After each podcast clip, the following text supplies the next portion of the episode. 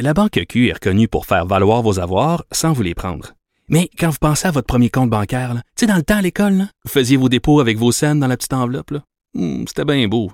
Mais avec le temps, ce vieux compte-là vous a coûté des milliers de dollars en frais, puis vous ne faites pas une scène d'intérêt.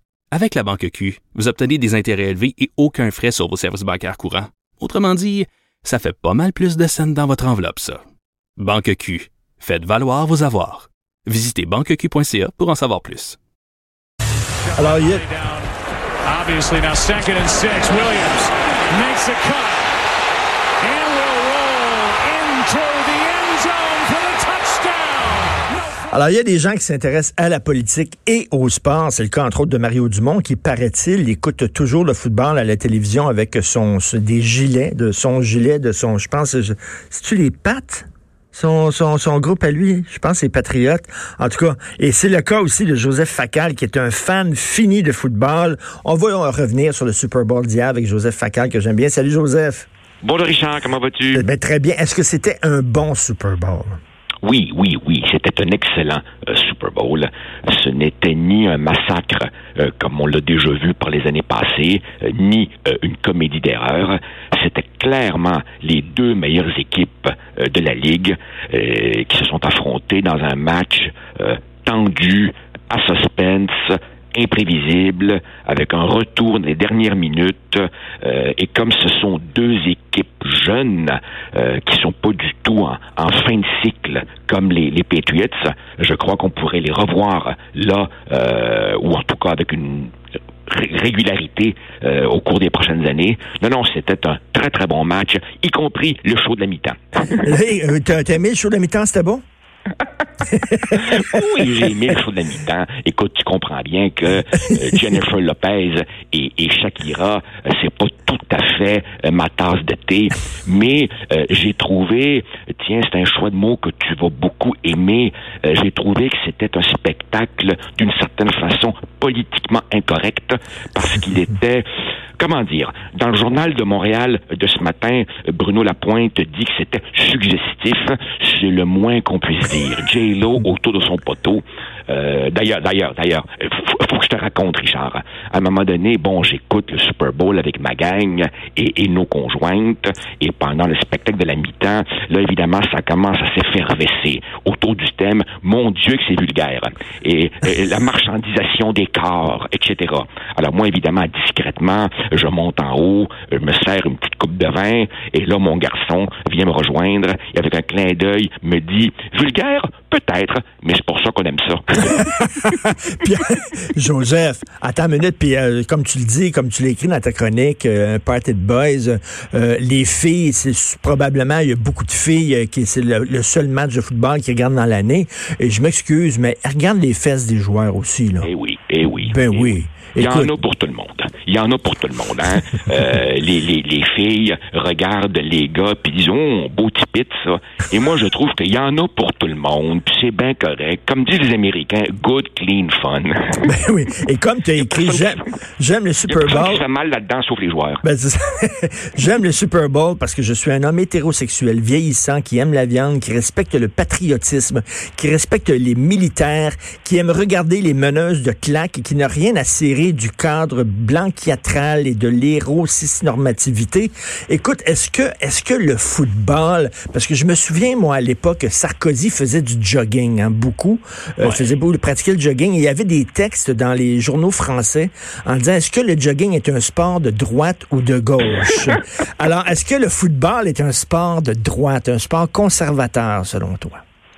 Ben, je crois que jusqu'à un certain point, oui, dans la mesure où c'est un sport s'il touche à ce point les cordes sensibles de l'Amérique, c'est parce qu'il vient rejoindre, si tu veux, quelque chose de très profond dans, la psychologie américaine. Bien sûr que c'est ultra patriotique, bien sûr que c'est très militariste, et bien sûr que c'est une célébration de la force du muscle et, il faut le dire aussi, du stéroïde anabolisant.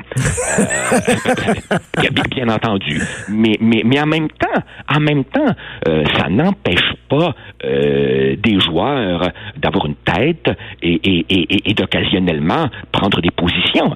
Rappelle-toi, par exemple, Colin Kaepernick, ben oui. qui lui a posé un geste fort d'engagement social. En même temps, on pourra dire qu'il en a payé le prix. Écoute, j'en parlais avec Luc La Liberté, spécialiste de la politique américaine, puis qui me disait que le sport national maintenant aux États-Unis, ce n'est plus le baseball, c'est le football, c'est là que ça se passe. Ah, tout à fait, tout à fait. Et c'est assez comique parce que quand tu y penses, Richard, tous ces propriétaires qui sont, pour, pour, pour prendre un mot que tu utilises fréquemment, des, des, des gonziliardaires pour ce qui est de leur compte en banque, tous ces gens-là, au fond, ont un monopole interdisent à quiconque d'autre l'entrée et se partagent parfaitement tous les revenus. Autrement dit, ce sont des Uber capitalistes qui nous proposent la dernière forme de communisme viable dans le monde d'aujourd'hui. et tu dis, tu t'es écrit en rigolant, j'aime le football parce que je suis un pestiféré, un salaud, un dinosaure, un affreux. J'aime ça et personne ne, ne parviendra à me culpabiliser. Donc, pendant une journée, c'est comme pendant une journée pendant l'année, on peut on peut se péter les bretelles d'être un homme carnivore, de manger de la viande et tout ça. Il y a comme une célébration des, valeurs traditionnelles de l'homme occidental. Oui, et, je pense même qu'on risque d'avoir peut-être une deuxième et une troisième journée parce que euh, il y aura les Jeux olympiques à Tokyo cet été et j'ose espérer que le, vol, le volleyball de plage est encore un, un, un, un, sport olympique. Et tu sais que ça aussi, évidemment, le volleyball de plage, évidemment féminin, soulève des controverses, n'est-ce pas, euh, en raison de, de, de, comme on dit, de l'habillement suggestif et minimaliste des, des, des joueurs. Hein? Alors écoute, il faut pas, il faut pas, euh, euh, Richard, tout transformer en un séminaire euh, de sociaux à l'UCAM. On peut avoir du fun de temps en temps. Personne se fait mal là-dedans, là. Ben, c'est ça. Et c'est ça. Et à un moment donné, c'est bien beau l'interprétation, mais on peut-tu juste avoir, comme tu disais, good, clean, fun? Ben Est-ce que tu ben te sens coupable d'aimer le football, un sport qui cause autant de dommages avec les commotions cérébrales et tout ça? Puis il y a des gens qui disent que c'est un sport de, de barbare, que ça devrait être interdit. T'en penses quoi ce débat-là? C'est sûr que c'est sûr que la question des, des commotions cérébrales euh, me fait euh, comme, elle, elle, elle, vient chercher en moi une zone de, d'ambiguïté morale. C'est aussi un peu la même chose pour le hockey, euh, la boxe et tout. tu te rappelles, une fois, on avait demandé à Barack Obama et si vos enfants voulaient jouer au football, et il avait répondu quelque chose comme premièrement, j'ai des filles et pas des garçons, et deuxièmement, si ça s'était produit, j'aurais eu une maudite bonne conversation avec lui et j'aimerais mieux pas. Cela dit, évidemment, les joueurs de la NFL, qu'est-ce que tu veux? Ils sont adultes, majeurs, vaccinés, et puis il y a du danger dans toutes sortes d'autres sports. Là, évidemment, euh, ces joueurs-là ont commencé comme enfants, et oui, évidemment, l'accumulation des impacts euh, a des conséquences. De l'autre côté, qu'est-ce que tu veux, Richard? Si on commence dans nos vies à bannir tous les dangers, euh, ça va s'arrêter où, là? Euh, des sports dangereux, euh, il y en a des Et puis, quelque part aussi, je crois que flirter avec le danger vient aussi chercher quelque chose de très hmm. profond chez l'être humain. Alors oui, tu as raison. Il y a au fond de nous-mêmes, si on accepte de voir la réalité en face, une ambiguïté éthique profonde euh, vis-à-vis des, des commotions cérébrales, mais l'ambiguïté éthique profonde, c'est le propre de tout être humain qui réfléchit. C'est aussi la célébration de la consommation, parce que, veut dire, on regarde le Super Bowl aussi pour voir les publicités. Donc, euh, tu sais, c'est vraiment la célébration du capitalisme, de l'Amérique, de la consommation. Euh, tu as pensé de quoi des pubs? Est-ce que tu les as vus? Ben écoute, moi j'étais ici sur euh, Fox euh, qui, qui, qui, reprend au fond, euh, et, mais, mais, mais, je ne sais pas si euh, je ne sais pas si les pubs qu'on avait ici euh, étaient les mêmes euh, qu'aux États-Unis. Tu sais, ça c'est un débat qu'on a à chaque ben année. Les verra-t-on ou les verra-t-on pas celles que j'ai vues me semblaient pas mal du tout, mais je pense pas qu'on ait eu exactement les mêmes euh, qu'aux États-Unis. Cela dit, mes enfants, mes enfants, quand j'ai évoqué ça, m'ont regardé comme si j'étais une espèce de dinosaure en me disant Papa, zigonne sur Internet, tu vas y trouver sans problème. Est-ce que Laurent Duvernay-Thibault, pour reprendre euh, le lapsus de, Justin, euh, est-ce qu'il était bon? Il a eu un match difficile.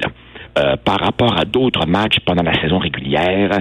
Euh, bon, il a commis quelques pénalités, il a laissé échapper parfois euh, des joueurs de la ligne défensive des 49ers. Mais bon, au total, il a joué un bon match. C'est un excellent joueur. Et puis, il faut dire que la défense des 49ers a donné du trouble à toutes les lignes à l'attaque pendant pendant l'année. Alors non non, je pense qu'il faut il faut saluer euh, l'exploit absolument remarquable de ce jeune homme qui est beaucoup plus qu'un athlète.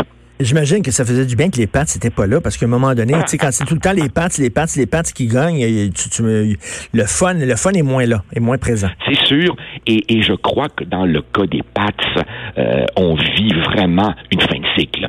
C'est-à-dire que c'est une équipe qui fait des merveilles avec des échanges astucieux et le repêchage, mais c'est quand même une équipe qui repose sur un joueur qui, pour des raisons qui lui appartiennent à lui, semble avoir envie, pardonne-moi le cliché, de relever un nouveau défi ailleurs.